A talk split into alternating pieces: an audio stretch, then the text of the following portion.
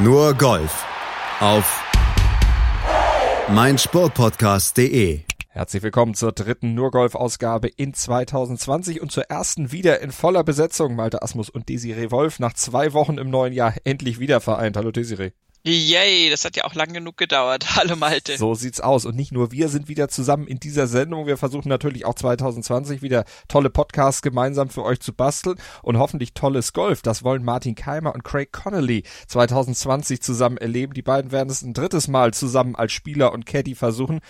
Vor ja, etwas mehr als einem Jahr, da hatte Martin Keimer ja diese Verbindung zunächst mal wieder gekappt, wollte mit James Baker an der Tasche neue Akzente setzen, doch das hat ja nicht so ganz geklappt und nun kehrt er zurück zu Connolly. Wird Keimer mit dem Weeman Desiree an seiner Seite wieder ganz groß?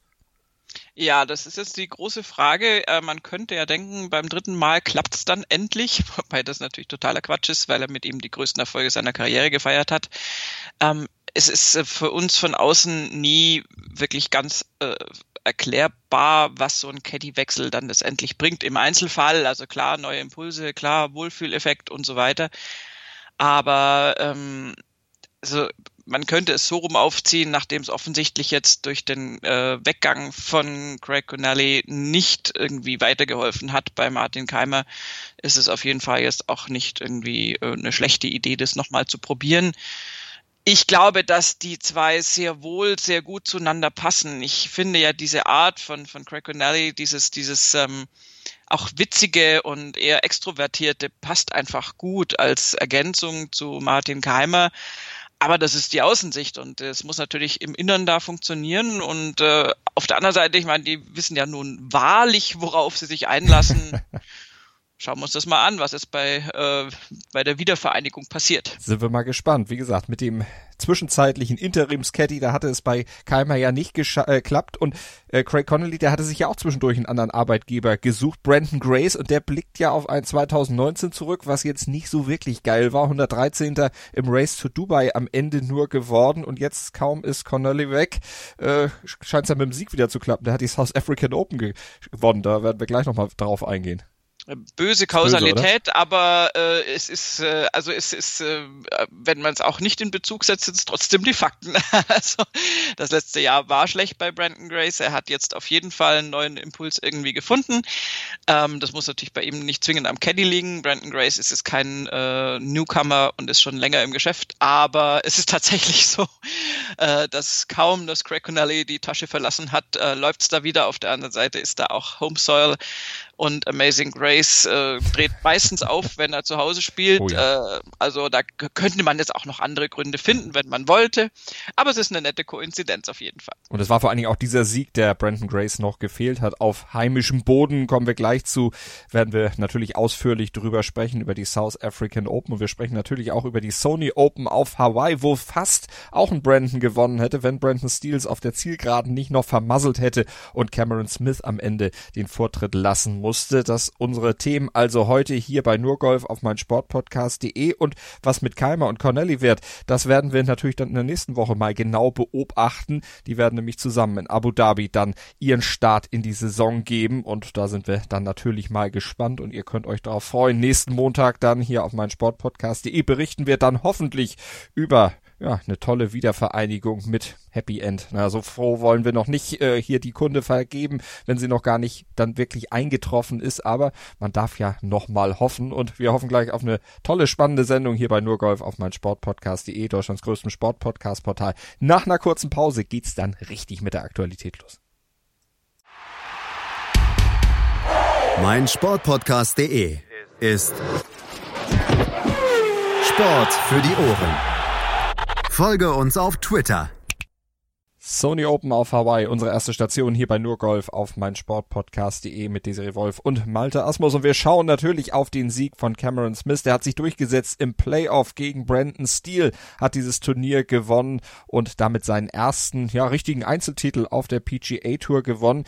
Desiree Cameron Smith, bevor wir auf seinen Weg durch dieses Turnier eingehen, der hat vorher schon mal auf der PGA Tour gewonnen. Das war allerdings ja, ein Gruppenevent, nee, war, war ein Team-Event, Zurich Classic. ja, Team-Event auf jeden Fall. Es ist dann nicht der Einzelsieg, den du eigentlich äh, natürlich erstmal gerne haben möchtest, aber Cameron Smith als äh, guter Teamplayer auch, hat mit Jonas Blix die Zurich Classic 2017 war es, glaube ich, gewonnen.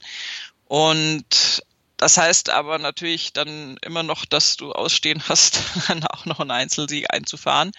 Und das war jetzt bei der Sony Classic ähm, mal so richtig äh, im vollen Blickpunkt der Öffentlichkeit der Fall und ist dem jungen Australier sowas von zu gönnen. Also freue ich mich sehr drüber. Dazu hat er natürlich auch was gesagt im Interview mit der PGA Tour. Yeah, that's that's uh, been one that I've wanted to tick off for a long time. Um, you know, I've been out here four or five years now, and uh, to finally say that I, you know, I've won an event by myself uh, is is quite good. Es wurde ja auch mal Zeit, die Serie hat es schon gesagt und natürlich ist es quite good, vor allen Dingen ist auch quite good, wie er es geschafft hat, denn er musste ja von hinten kommen. Brandon Steele, der hatte nach drei Runden drei Schläge Vorsprung gehabt auf Smith und auf die Verfolger und sah eigentlich auch 16, 17 Löcher lang wie der sichere Sieger aus, aber dann hat er es doch irgendwie nicht hingekriegt. Desiree, was war da los? Das war unheimlich spannend am Ende. Ja, das ist letztendlich äh, darauf zurückzuführen, dass Brandon Steele die ersten drei Turniertage eine wirklich ganz tolle Putt-Statistik auch hatte, was er sonst äh, auch nicht immer hat, muss man jetzt fairerweise sagen. Und das hat den am Sonntag, naja, also so ein bisschen im Stich gelassen, sagen wir es mal so. Also die Sonntagsperformance, er hat gekämpft. Er hat von sich selbst dann auch hinterher gesagt, äh, I'm a California Guy. Also insofern äh, hat er darauf abgezielt, dass er sich in dem äh, Regen, der ja auf Hawaii geherrscht hat, also hm. die Wetterbedingungen waren nicht einfach mit Regen, mit Wind und das war dann wohl auch nicht so seins, dass er hm. sich da nicht so wohl gefühlt hat. Ja, das und, wissen wir ja, es, es regnet nie in Kalifornien. Das weiß ja, ja schon der Popkenner. Ja, ne? Das ist ja dokumentiert in Richtig. Songtexten. da beziehen wir ja unsere Informationen raus. und äh, nein, also Brandon Steele hatte einfach nicht den, den, den perfekten Sonntag. Erstmal so, hat es aber trotzdem geschafft. Ich meine, er hatte dann eine wirklich super unangenehme Bunkerlage. Also Spiegelei ist äh, fast noch untertrieben und das eben noch in dem nassen Sand. Also da habe ich dann so gedacht, so äh, Schläge, die ich nicht gerne spielen wollte, Teil 237. Und da hat er es aber geschafft, mit einem sehr, sehr guten Bunkerschlag äh, einzulochen, die Führung auch auszubauen, zwischenzeitlich drei Schläge in Vorsprung zu liegen und an der 17 ähm, auch bedingt, also nach der 17, bedingt durch ein Bogey an dem Paar 3 an der 17. Ähm, unter anderem war auf einmal die Situation, und das war so ein bisschen unvorhersehbar, dass Brandon Steele nur noch ein Schlag vor dem äh, Rest der Mannschaft lag. Dem Rest der Mannschaft bestand zu dem Zeitpunkt dann ähm, unter anderem noch aus Ryan Palmer und aus Cameron Smith und äh, aus Webb Simpson. Und da war dann alles offen. Dann ging es auf die 18 und ein Schlag ist im Golf ja äh, relativ äh, übersichtlich als Vorsprung. Und an der 18 ja, ähm, war dann große Dramatik geboten, tatsächlich äh, unter der Brandon Steele auch zu leiden hatte, aber ja, das ist halt auch Golf, also da kannst du, kannst du jetzt auch niemandem einen Vorwurf machen. In Kürze erzählt oder sehr kurz runtergebrochen, ich versuch's mal, hat Ryan Palmer, der zuerst, äh, also im vorderen Flight war, die waren dann beide Flights, beide Schlussflights auf der 18 gestanden irgendwann. Und äh, Ryan Palmer hatte ähm, seinen zweiten Schlag aus einem Fairway-Bunker mit einem Holz relativ riskant rausgespielt, wobei er hinterher gesagt hat, er würde es jetzt jederzeit wieder so machen. Das war jetzt nicht aufgrund des Spielstandes.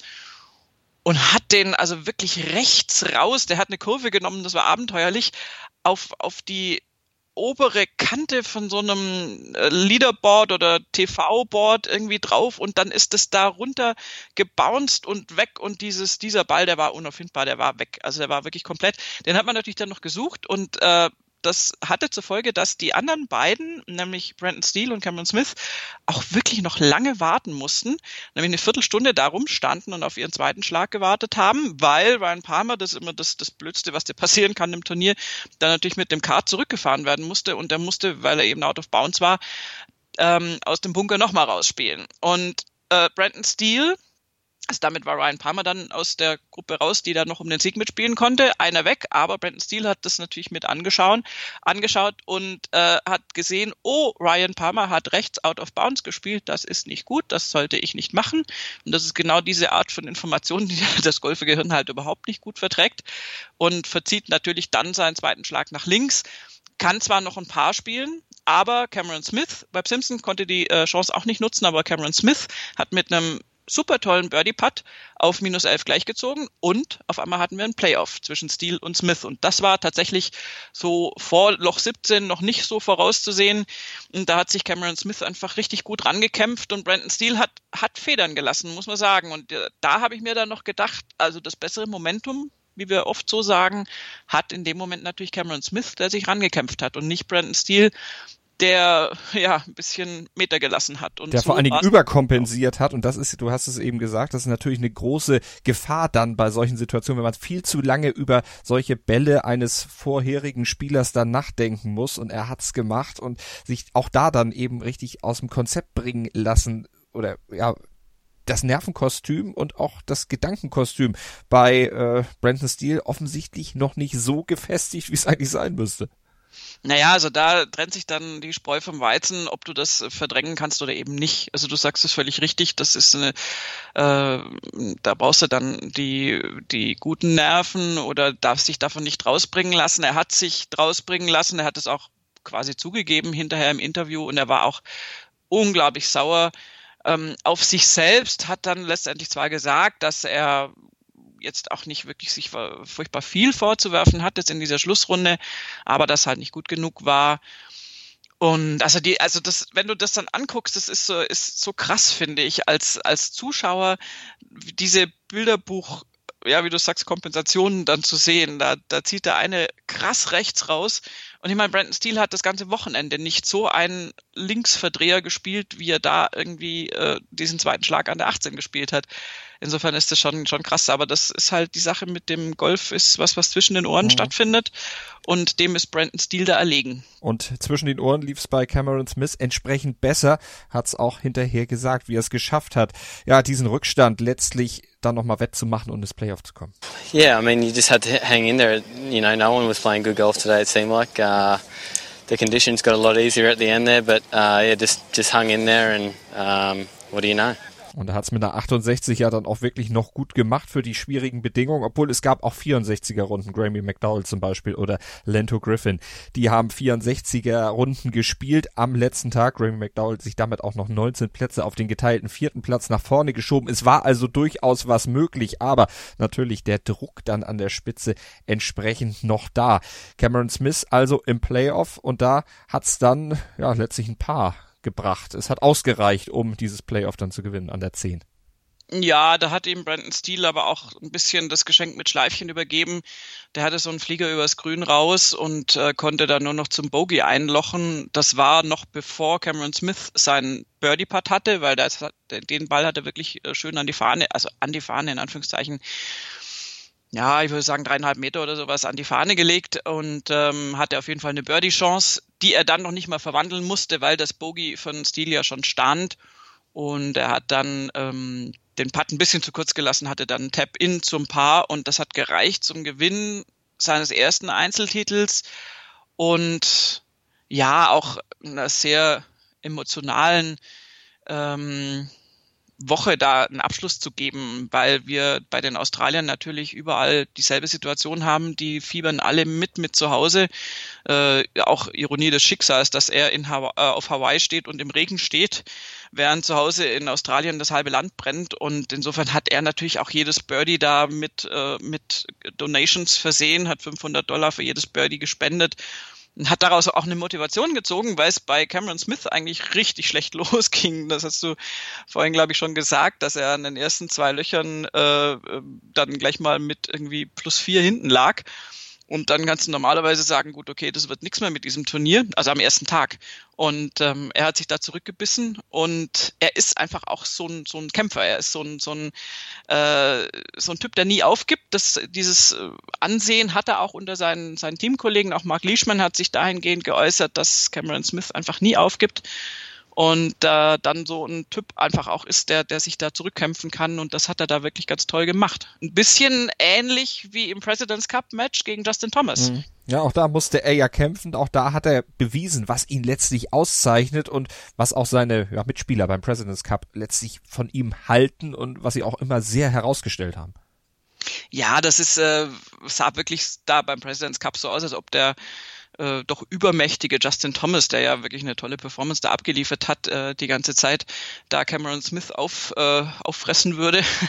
Und äh, er hat das Match gedreht unter riesigem Druck. Ähm, ich meine, das International Team hat dann äh, trotzdem nicht gewinnen können. Wir hatten da ja ausführlich auch darüber berichtet, aber diesen, diesen Punkt, den er da gehör, äh, geholt hat, das ist unglaublich wichtig gewesen, auch für die Situation vor Ort, auch für seine Landsleute, die da natürlich zu Hause in Australien zugeschaut haben. Und ähm, das ist dann, das sind so, so Sachen, aus denen du Kraft ziehst und warum dann vielleicht eben auch so ein Putt wie jetzt ähm, bei den Sony Classical am Sonntag auf der 18, warum der dann funktioniert. Also sein Putt, der ihn dann ins Playoff gebracht hat. Das Playoff haben sie übrigens äh, noch kurze Randbemerkung ähm, auf der 10 spielen müssen, weil die 18 so durchgeweicht war und einfach also so in schlechtem Zustand war aufgrund des Wetters, aufgrund des Regens dass äh, die Turnierveranstalter dann äh, eine andere Playoff-Reihenfolge rausgesucht haben und, meine, gut, Reihenfolge brauchte man dann nicht mehr, war ja nur ein Loch dann zu spielen. Aber äh, es wurde dann die 10 rausgesucht, weil einfach äh, auf der 18 dann, glaube ich, das nicht nochmal gegangen wäre oder nicht gut gegangen wäre. Und normalerweise nimmst du ja ein Loch, wo natürlich die Zuschauer eh schon alle versammelt sind. Das ist eher ungewöhnlich, aber eben wetterbedingt. So sieht's aus. Und am Ende hat er sich dann durchgesetzt, Cameron Smith, also im Regen von Hawaii, dann triumphiert. Es war seine zweit oder seine beste Platzierung in diesem Jahr, geteilter dritter Platz beim CJ Cup at Nine Bridges. Das war zuvor seine beste Leistung gewesen. Also Cameron Smith wirklich, wirklich gut in Form. Und du hattest es vorhin gesagt, ähm, die Gedanken beim Sieg gingen natürlich nach Australien zu den Landsleuten und er hoffte, das hat er im Interview gesagt, hören wir auch gleich nochmal, dass ähm, dieser Sieg vielleicht ein bisschen Freude in Australien bringen kann, ein bisschen die Leute da auf andere Gedanken bringt. Und es war ja nicht der einzige Sieg eines Australiers auf einer der Golftouren in dieser Woche, nämlich die Hong Kong Open. Die wurden auch von einem Australier gewonnen, von Wade Ormsby. Und darauf nahm Cameron Smith auch Bezug.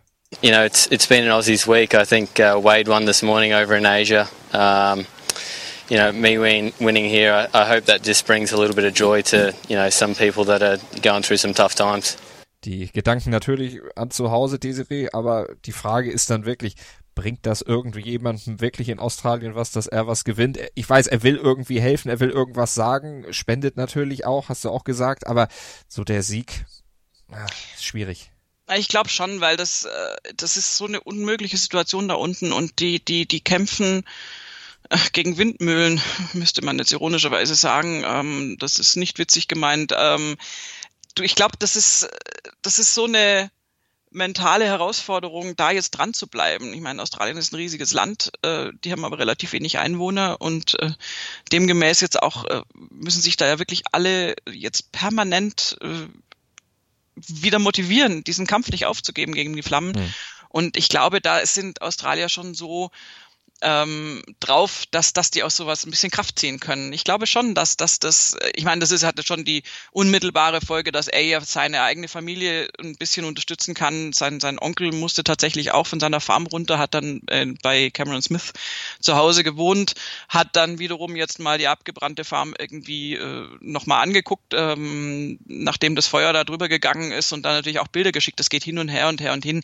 Ich bin mir sehr sicher, dass die aus jeder positiven Nachricht, die jetzt irgendwas mit Australien zu tun hat und wenn es total abroad passiert, äh, eine gewisse Kraft schöpfen können und, ähm, und das auch brauchen, weil die, die, die, die müssen da weiter kämpfen und das ist äh, so eine umfassende Katastrophe, die uns alle betrifft übrigens. Ähm, da kann man wirklich nur alle Daumen drücken und gute Wünsche und wenn es möglich ist, übrigens auch Geld schicken, dass, dass, dass, dass, dass diese Feuer jetzt irgendwann mhm. mal ein Ende finden. Das hat und ja auch denke, das internationale Presidents Cup Team gemacht, 125.000 Dollar letztlich gespendet für den guten Zweck, eben dafür diese Brände zu löschen ja, also das äh, muss auch passieren und ich bin mir sicher, dass da auch ähm, auf der Zeit vielleicht das noch größere Geldmengen aufgetrieben werden. Das versuchen ja auch australische Schauspieler in Hollywood und whatever. Das, das, dieser Versuch muss gelingen und die müssen schauen, dass die die Situation unter Kontrolle bringen. Und ich glaube, jeglicher jeglicher positiver Input bringt da was und Cameron Smith und Wade Ormsby haben da vielleicht tatsächlich einfach, da geht es mal darum, dass mal nicht alle Nachrichten einfach nur ganz furchtbar sind und die sind definitiv nicht furchtbar. Definitiv nicht. Sie haben dann auch für Cameron Smith natürlich dann in seiner Karriere noch einen weiteren Push dann auch versetzt, um es dann mal wieder auf die sportliche Ebene runterzubringen, nämlich mit 26 Jahren, vier Monaten und 25 Tagen hat er es dann endlich geschafft, den ersten richtigen Sieg in Anführungsstrichen auf der PGA Tour einzufahren, den ersten Einzelsieg nach dem Sieg 2017 in New Orleans mit Jonas Blixt beim Team-Event bei der Zurich Classic. Von diesem Erfolg von Cameron Smith machen wir gleich nach einer kurzen Pause weiter in Südafrika und auch da gab es einen viel umjubelten Sieg und ein Mann, der am Ende natürlich überglücklich war, weil genau dieser Titel ihm noch gefehlt hat. Wir sprechen von Brandon Grace, den Mann, den wir am Anfang schon mal unserer Sendung erwähnt hatten, als wir gesagt haben, das ist der Mann, der von Craig Connolly verlassen wurde und plötzlich läuft es wieder. Ist natürlich böse, haben wir am Anfang auch schon gesagt, dass es böse ist, das sozusagen, aber wie es Brandon Grace geschafft hat, das werden wir dann gleich nach einer kurzen Pause besprechen. Hier bei Nurgolf auf mein Sportpodcast.de, Deutschlands größtem Sportpodcast-Portal. Was zum Teufel, du Bastard? Du bist tot, du kleiner Hundeficker. Und dieser kleine Hundeficker, das ist unser Werner. Ein ganz normaler Berliner Kleinstkrimineller, der dann aber im Knast das Ding seines Lebens dreht. Una Fantastica Risetta Perla Pizza. Er klaut seinem Zellengenossen ein Pizzarezept aber nicht irgendeins. Und mit dem eröffnet Werner dann die beste Pizzeria Berlins. Doch Werners Glück ist nur von kurzer Dauer. Denn es hagelt Probleme. Werners Pizzaparadies. Erstmals großes Kino- und Podcast-Format. Mit fetter Starbesetzung. Alina But, Kida Ramadan, Edin Hasanovic, Oliver Koritke, Ralf Richter, Ben Becker, Winfried Glatzeder, Anna Schmidt und viele mehr. Abonniert die Scheiße. Jetzt macht schon, mach! Die komplette Welt des Sports. Wann und wo du willst. Auf meinsportpodcast.de. Willkommen bei meinsportpodcast.de. Wir sind Podcast. Wir bieten euch die größte Auswahl an Sportpodcasts, die der deutschsprachige Raum so zu bieten hat. Über 20 Sportarten. Mehr als 45 Podcast-Serien über 9000 veröffentlichte Podcasts und über 5 Millionen Podcast-Downloads allein im Jahr 2018. Wir sind Podcast. Wir sind meinsportpodcast.de. Nur Golf auf mein Sportpodcast.de mit unserer zweiten Station und der letzten für heute, die South African Open. Die sind natürlich jetzt bei uns Thema, hosted by the City of Johannesburg im Run Park Golf Club in Johannesburg und da hat sich auf den beiden Plätzen, auf dem Firethorn Course und dem Bushwillow Course am Ende Brandon Grace durchgesetzt. Der Lokalmatador gewinnt mit minus 21 drei Schläge vor Louis Oosthuizen, dem Titelverteidiger dieses Turnier und dritter wird Markus Armitage aus England mit minus 16, der damit übrigens auch die Open-Qualifikation schafft. Genauso wie Brandon Grace und Louis Oosthuizen, gut, der war eh schon qualifiziert und für Brandon Grace ist dieser Sieg aus mehrerer Hinsicht was ganz Besonderes. Zum einen, weil er ein wirklich rabenschwarzes letztes Jahr hatte. Die Serie 113. im Race to Dubai nur geworden. Da lief wirklich nicht viel zusammen und jetzt, ja, beim Heimspiel, da hat's geklappt.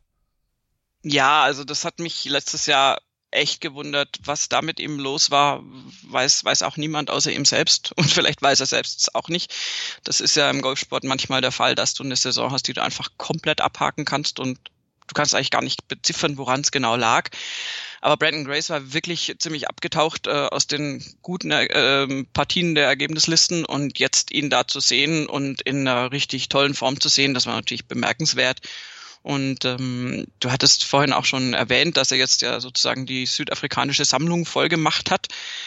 Das ist immer noch eine Zusatzmotivation und fürs Publikum natürlich auch riesig. Ich meine, es waren eh ganz viele Südafrikaner da unter den Top Ten auch noch dabei.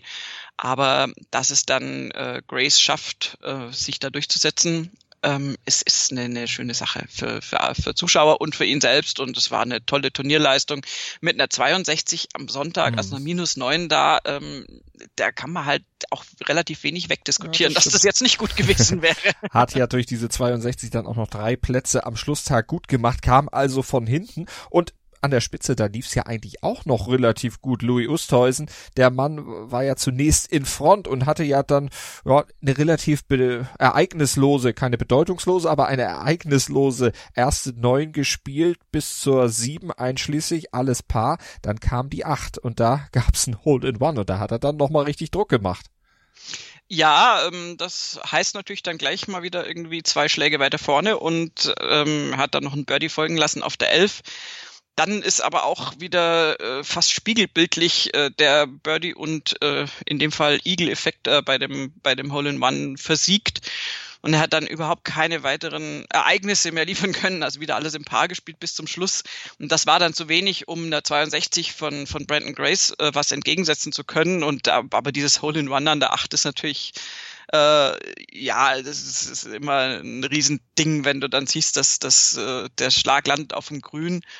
Der sah erstmal gar nicht so ganz äh, super gut getroffen aus, was auch Markus Armitage, sein Flight-Kollege, dann letztendlich hinterher gesagt hat, äh, dass er eigentlich gedacht hat, das wäre jetzt gar nicht so erfolgversprechend, aber das dann halt schön zurückgebounced von rechts Richtung Richtung Fahne und äh, reingerollt. Ja, und Armitage meinte relativ lakonisch, das fand ich sehr schön formuliert.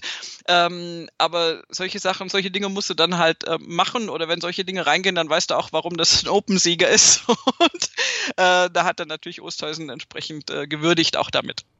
Das kann man auf jeden Fall. Aber wir müssen natürlich Brandon Grace erst nochmal würdigen, dann für diesen Sieg, der ihm, ja, sehr, sehr viel bedeutet, wie er sagte. Desiree hat es vorhin schon angedeutet. Wir hören mal rein. Uh, this is the one that I've that I've missed. Um, you know, I've won all the big ones. You know, I've won Daniel, I've won Nedbank, um, Joburg Open, Diodata. You know, this is the one I really wanted to get my hands on. And um, you know, being obviously the second second oldest event in the world as well means a lot, and and obviously means a hell of a lot to, to win it in South Africa. Um, you know, in, in, front of home fans and things like that. And, you know what, this we we were so lucky with the weather and things this week. You know, it could have could have played um, out differently, but um, you know, what a fantastic week it's been. Wo will er die South African Open gewinnen, wenn nicht in Südafrika? rätselhaft, war ein bisschen, rätselhaft. war ein bisschen aufgeregt. ja, aber die Open eines Landes, wir hatten auch darüber schon mhm. gesprochen, mhm. dass es ja eben auch so schade ist, dass, dass es zum Beispiel keine German Open in dem Sinn gibt. Es gibt die Open de France, es gibt natürlich The Open und äh, du hast in jedem Land eigentlich diesen Open-Titel, der so ein gewisses Flair mit sich bringt und das ist auch in Südafrika so, dass das natürlich ein Turnier ist, was du gerne gewinnen möchtest. Und Brandon Grace hat es jetzt geschafft. Insofern Glückwunsch. Ähm, also hat aber auch da mit seiner Leistung jetzt keinen Zweifel dran gelassen und äh, selbst eine Koryphäe wie Louis Oosthuizen da ähm, einfach ganz deutlich in, in, in die Schranken verwiesen. Und ich glaube, das ist dann auch nochmal so ein Sieg, der dir richtig einen Push gibt ins Positive, wenn du merkst, dass du richtig, du gewinnst mit drei Schlägen Vorsprung, du spielst am Sonntag eine 62, du hast es im Griff, du pattest wie ein junger Gott, muss man wirklich sagen. Also der hat, auch bei ihm ist es so, dass die Putt-Statistik hervorragend ist. Und das sind dann die Dinger, also du kannst äh, das beste Golf deiner Karriere spielen, wenn die Putts nicht reingehen, bringt das überhaupt gar nichts. Das wird sich auf dem Leaderboard nicht besonders positiv auswirken. Und wenn das aber mal alles passt und alles äh, alle Komponenten deines Spiels dann zusammenspielen, dann hast du so, so eine Woche wie Brandon Grace und dann holst du dir auch den noch ausstehenden südafrikanischen Open-Titel. You know, day like today, especially me coming from behind, um, you have to look at the leaderboards, you have to know what you need to do and, and things like that. And, you know, I think it was nice, you know, you know, when I saw I was tied or maybe one ahead, you know, I kept on pushing. You know, no, and, you know, normally I think from the past experience, you know, I little, put a little bit of brakes on and things like that. But today, you know, was a different scenario. So, um, you know, stayed in the moment. You know, caddy Altus was great, and um, you know, was just what a spe- spectacular day. Halten wir fest, er hat aufs Leaderboard geguckt, um eben dann auch zu sehen, wo die Konkurrenz ist. Äh, hat auch im Interview dann noch näher ausgeführt, das habe ich jetzt nicht mit reingeschnitten, gesagt, alle Golfer, die sagen, sie gucken während einer Runde nicht, auf, äh, nicht auf, aufs Leaderboard, äh, die lügen. Das kann einfach nicht sein. Vor allen Dingen, man muss sich orientieren. Er hat sich orientiert, wusste immer genau, wo die Konkurrenz war, hat sich davon nicht aus dem, aus dem Konzept bringen lassen und vor allen Dingen klare Breitseite gegen Craig Connolly, oder? Er hat seinen Caddy gelobt. Gemein. Ähm, ja, gut, also bei einem Sieg ist es äh, durchaus nicht unüblich, den Caddy zu loben. Ich glaube jetzt auch nicht, dass die da im furchtbaren Zwist auseinander sind. Nein, das ist, äh, du, ich meine, auch hier ist es so, du kannst den besten Caddy und den besten Spieler der Welt in Anführungszeichen, das gibt's beides nicht, aber jetzt mal so äh, als Beispiel zusammenstecken, wenn es nicht funktioniert, dann funktioniert's halt nicht. Das hat so viele, so viele äh, Ebenen dazwischen und hat mit so vielen Kleinigkeiten zu tun. Das ist ja, also ich bitte auch, äh, das nicht misszuverstehen. Wir wollen jetzt hier wirklich nicht Greg Connelly dissen, der ein hervorragender Caddy ist, ist einer meiner liebsten äh, Caddies auch zum Angucken, weil er so so ein Typ ist und weil er äh, auf der Runde auch einfach äh, Spaß macht und, und ein ganz herzlicher Typ auch ist. Und, und ich finde ja eine sehr gute Ergänzung zu Martin Keimer mhm. ist, dieses etwas Introvertierte von Martin Keimer sehr, sehr gut ähm, ergänzt mit seiner Art. Insofern ähm, formulieren wir es mal andersrum und wünschen ihm jetzt viel Glück für die neue Saison mit dem neuen alten Meister. Aber Brandon Grace äh, hat sicher auch Grund, sich bei seinem eigenen Caddy zu bedanken. Das würde ich Definitiv. abschreiben. Definitiv. Und auch zur äh, Beziehung Kyle McConnelly sei nochmal gesagt, die beiden haben ja zusammen zwei Majors gewonnen. Also ja. da ist schon was, die, die können schon was. Es ist auch ja nur eine Geht nett so gemeinte Frotzelei, die wir hier dann äh, machen, weil es eben einfach so zum Einstieg ganz gut gepasst hat und dieser Zufall, den du ja vorhin auch schon angesprochen hattest, äh, der ist eben einfach da und der muss eben auch kommentiert werden. Äh, Brandon Grace also am Ende der strahlende Sieger beim Heimspiel. Wir haben über die Bedeutung gesprochen, wir haben über die Art, wie er gespielt hat, eben auch mit dem Patten das Ganze dann äh, richtig unter Dach und Fach zu bringen und damit auch die The Open Qualifikation natürlich wieder zu holen. Das ist schon für ihn auch was ganz Besonderes. Und noch einer hat die Open Qualifikation geschafft, nämlich der Mann auf Platz drei, Markus Armitage. Das ist auch ein sehr interessanter junger Mann, obwohl so jung ist er gar nicht mehr. 32 ist der alt, äh, Nummer 1398 der Weltrangliste. ja, also deswegen jetzt nicht äh, regelmäßiger Gast in unserer Berichterstattung bisher aber ein Typ, der wirklich äh, sehr ähm, ja bemerkenswert ist dahingehend, dass er unglaublich witzige Interviews gibt und ja im Moment auch den Blog auf der European Tour äh, befüllt und eine sehr sehr äh, ungewöhnliche Geschichte hat glaube ich. Kann man sagen, denn er ist äh, ein Scratch-Golfer geworden, ohne wirklich eine richtige Übungsstunde gehabt zu haben. Er kam auch eher so durch Zufall zum Golfsport. Sein Vater und er oder die Familie lebte auf einer Farm. Sein Vater war aber eigentlich Teppichhändler und musste einmal bei einem Kunden Schulden eintreiben, kam dann wieder nicht mit dem erhofften Geld, sondern mit einer Golftasche voller Schläger, mit der er selber überhaupt nichts anfangen konnte. Das Ding äh, rottete dann so ein bisschen im Stall vor sich hin, bis der kleine Markus dann kam äh, die Schläger mal rausholte und damit ein bisschen rumgespielt hat und offensichtlich sehr, sehr viel Talent entwickelt hat.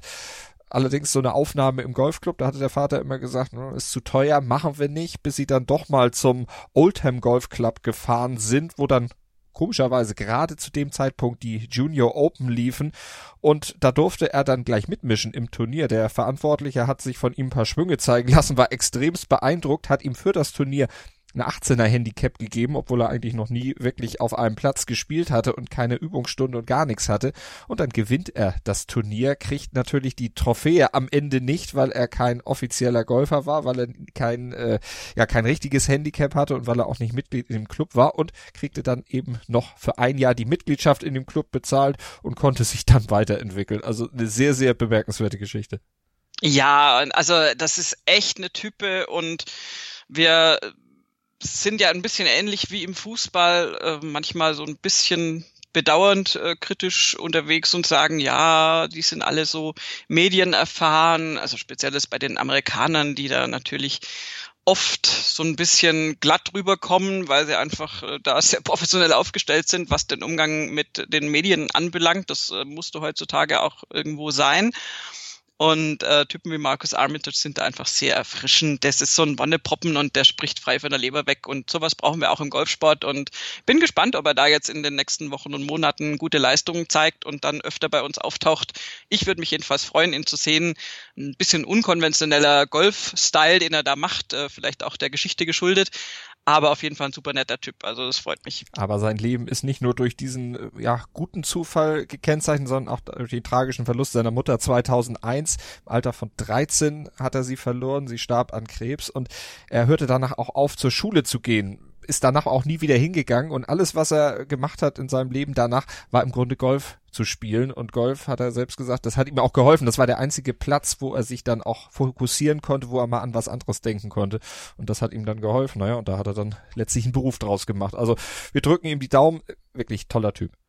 Ja, und das ist, ähm, also ich finde das immer ungerecht, dann Justin Thomas zum Beispiel vorzuwerfen. Der ist jetzt so das, das, das passende Gegenbeispiel der in der Familie aufwächst, wo ihm praktisch der Weg komplett geebnet wird, dass er der so quasi optimale äh, Zugangsbedingungen zum Golfsport hat, äh, maximal gut gefordert wird und jetzt an der Stelle ist, an der er ist.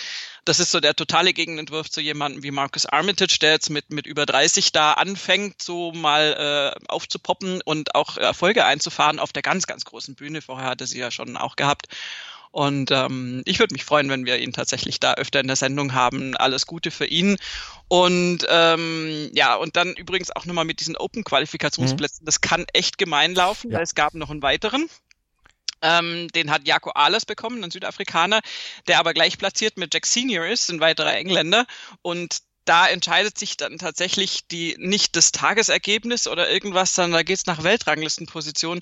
Und Jack Senior ist armselige acht Plätze hinter Jaco Ahlers und hat deswegen die Open-Qualifikation verpasst. Das ist für einen Engländer, glaube ich, echt bitter. Das hat mir ein bisschen leid getan. Knapp vorbei ist auch daneben, um es ganz böse auszudrücken, aber so ist es dann eben. Es kann dann in dem Fall nur einer noch mehr fahren und das ist aktuell Jako Alas. Aber Jack Senior, der kriegt ja vielleicht noch die ein oder andere Chance, sich ja. dann doch noch zu qualifizieren. Verdient hätte er es auf jeden Fall, denn wegen so einer Geschichte dann kurz vor dem Ziel dann doch noch rauszufallen, ist schon extrem bitter. Äh, bitter, ja, da sind wir bei den Deutschen. Äh, vier Deutsche waren am Start in Südafrika. Marcel fünf Sieb, sogar. fünf waren sogar am Start. Du ja. hast recht, der habe ich einen glatt übersehen, so weit unten im Leaderboard. Zwei auf 175. Es war ein riesen, riesen Feld, was da in Südafrika an den Start gegangen ist. 240 Spieler insgesamt und auf dem 175. Platz Bernd Ritthammer und Max Schmidt. Die sind beide rausgeflogen. Bei Bernd Ritthammer vor allen Dingen das Problem, was bei Brandon Grace gar kein Problem war, nämlich das Patten. Äh, Bernd Ritthammer hat Putt Zahlen von 34 und 32 auf seinen ersten beiden Runden und seinen einzigen beiden Runden hingelegt und damit liegt er im Feld eben auch genau in dem Bereich, wo er dann am Ende des Turniers tatsächlich abgeschlossen hat. Sebastian Heisele, auch der hat den Cut nicht geschafft, ist 145. geworden. Driving Accuracy in Runde 2, 28 Prozent. Also der war überall nur nicht auf dem Fairway. Äh, ja. Und positiv dann nur Marcel Siem und Hurley Long. Hurley Long als Amateur 64. am Ende geworden. Wenn man die Schlussrunde, die 77 rausrechnet, kann sich das alles wirklich sehr, sehr gut sehen lassen. Ja, der lag toll nach drei Runden ähm, mit minus sieben insgesamt und hat jetzt in, am Schlusstag eine plus sechs dann noch äh, rausgehauen. Äh, da ist einfach, ähm, ich finde das, wie ich es auch schon öfter gesagt habe, immer gar nicht so schlimm, wenn du siehst, dass die Jungs Birdies raushauen können. Und zwar bei ihm auch in Serie. Am zweiten Tag hat er sogar einen Eagle gespielt auf der 12 ein einziges Bogey und dann aber eine Birdie-Serie von 15 bis 18. Sowas ist toll, sowas, sowas möchte man eigentlich sehen. Und am Schlusstag hat es halt einfach äh, eh schon nicht geklappt. Er hat dann schon 1, 2, 3, 4, 5, 6 Bogies gespielt insgesamt.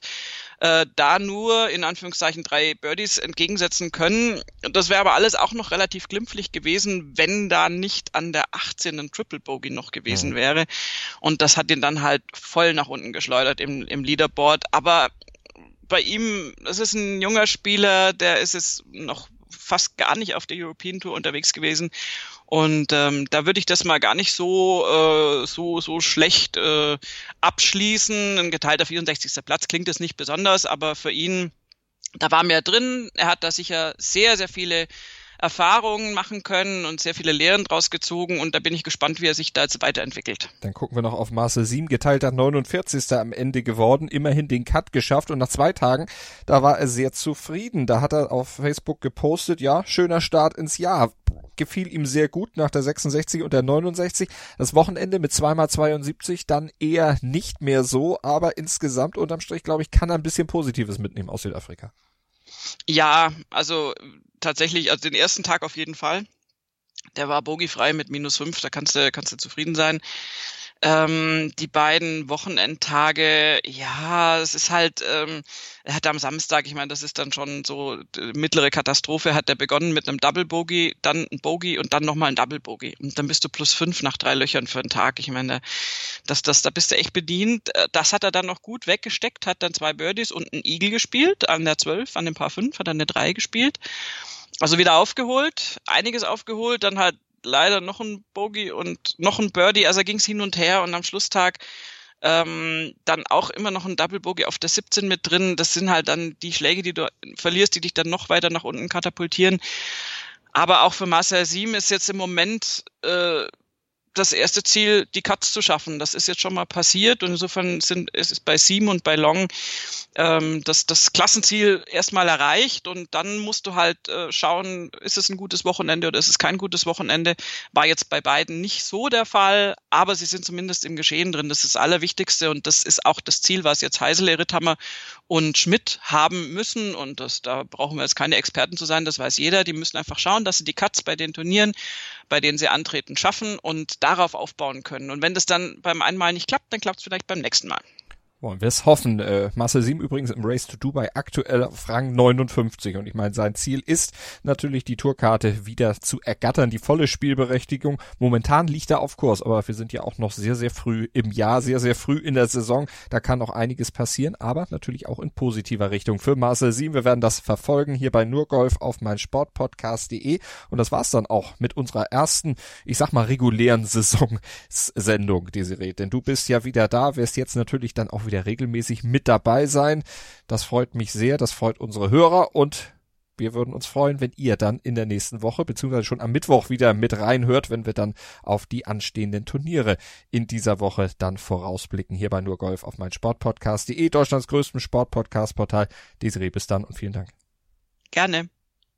Ich habe mich natürlich schockverliebt, weil die war wirklich ganz, ganz klein. So begann die Mensch-Hund-Beziehung zwischen Christina und Tierschutzhund Frieda. Und wie es danach, nach dem ersten Moment der Verliebtheit, so weiterging und welche Klippen es danach zu umschiffen galt, das hört ihr in der neuen Ausgabe von Iswas Dog, dem Podcast für harmonische Mensch-Hund-Beziehungen. Iswas Dog mit Malte Asmus. Überall, wo es Podcasts gibt. Nur Golf auf meinsportpodcast.de. Wir klingen nicht nur gut, wenn wir direkt am Spielfeldrand stehen. Die Adler Mannheim bleiben der Tabellenführer in der deutschen Eishockeyliga. Oder direkt von der Schanze berichten. Wir haben einen spannenden ersten Durchgang gesehen. Bei den Springern Kamil Stoch führt vor Ziel in Bartol. Wir sehen dabei auch noch gut aus. Borgia Sauerland ist offizieller Ausstatter von meinsportpodcast.de. Borgia Sauerland. Berufsbekleidung, Arbeitsschutz und mehr auf borgia-sauerland.de.